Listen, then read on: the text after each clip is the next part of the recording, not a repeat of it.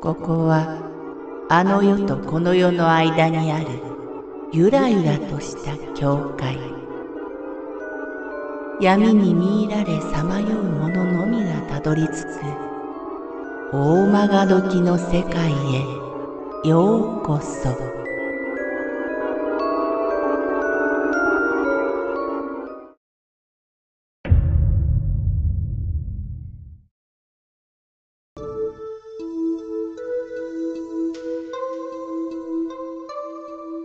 岬の肝試し今から何年も昔の話です。その夏、私は伊豆にいました。朝早くにサーフィンをして、昼間は海の家で仲間とバイトをして、夜は可愛い子がいたらナンパをして遊んだり、という生活を楽しんでいました。その日の晩は前日に知り合った女の子二人と遊んでいました。いつものようにはしゃいでいたんですが、いつの間にか肝試しに行こうという話になっていました。心霊スポットを知っているという友人が案内役となり、ある岬へと向かいました。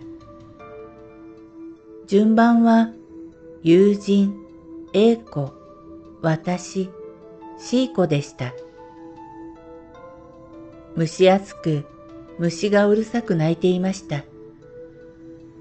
目当てのスポットは結構遠く、歩き疲れて、やっぱり花火でもしてればよかった、と思いました。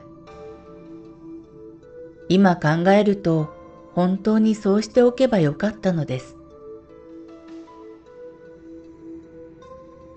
岬は先端が崖のようになっていて、肝試しコースは崖を回って帰ってこなければならないような道でした。真っ暗な中を歩いて、もう少しで崖付近に着くところで、先頭を歩いていた友人の歩みが急に止まりました。どうしたの？なんだよ、行けよ。見ろよ、あそこ、崖の上。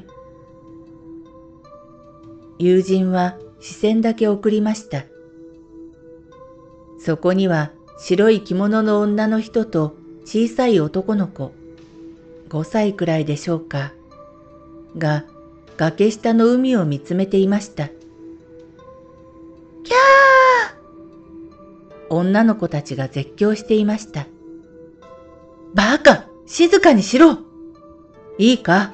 もうあそこの下を通らないと帰れねえんだよ。だから、このままゆっくり行くぞ。絶対手を離すなよ。顔もずっと下向いてろ。女の子たちはパニック状態でしたが、必死になだめ、ぎゅっと手を握り、ゆっくりゆっくりその崖に向かって歩いていきました。下を向いていたせいか、みんなの足の震えがわかります。私の足も震えていました。上を向かないように、手を離さないように、それだけに注意を払いました。崖下からは異様な気配を感じました。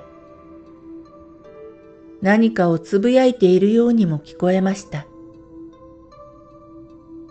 なんとかその場所を通り過ぎようとしたとき、私の後ろのシーコが何かにつまずき、サンダルが脱げてしまったのです。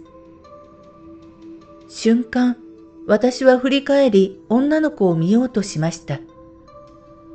しかし、私の眼前には青白い見知らぬ女性の顔があったのです。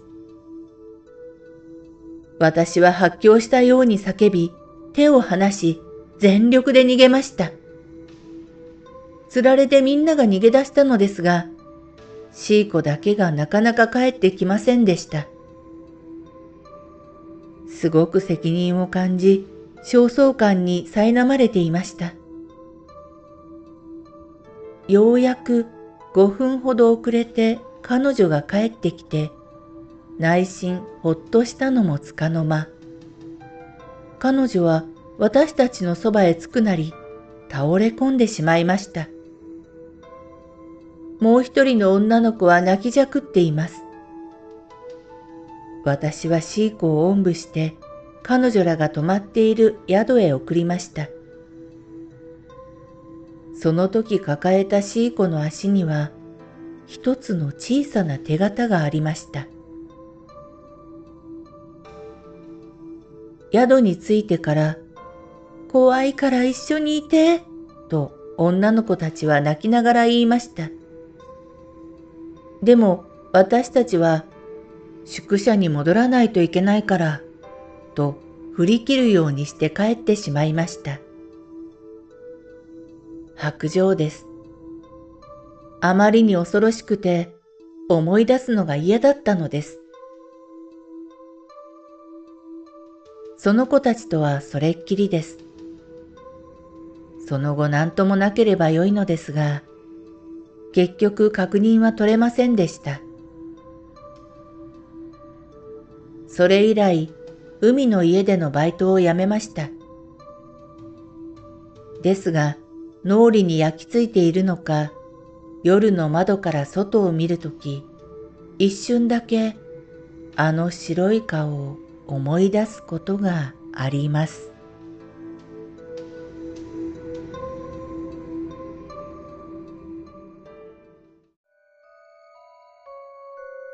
この番組は怪談大曲どき物語に寄せられた投稿をご紹介しております。大曲どき物語無料メールマガジンは月3回発行。階段系では日本一の2万人を超す読者が毎回震えています。ぜひご登録ください。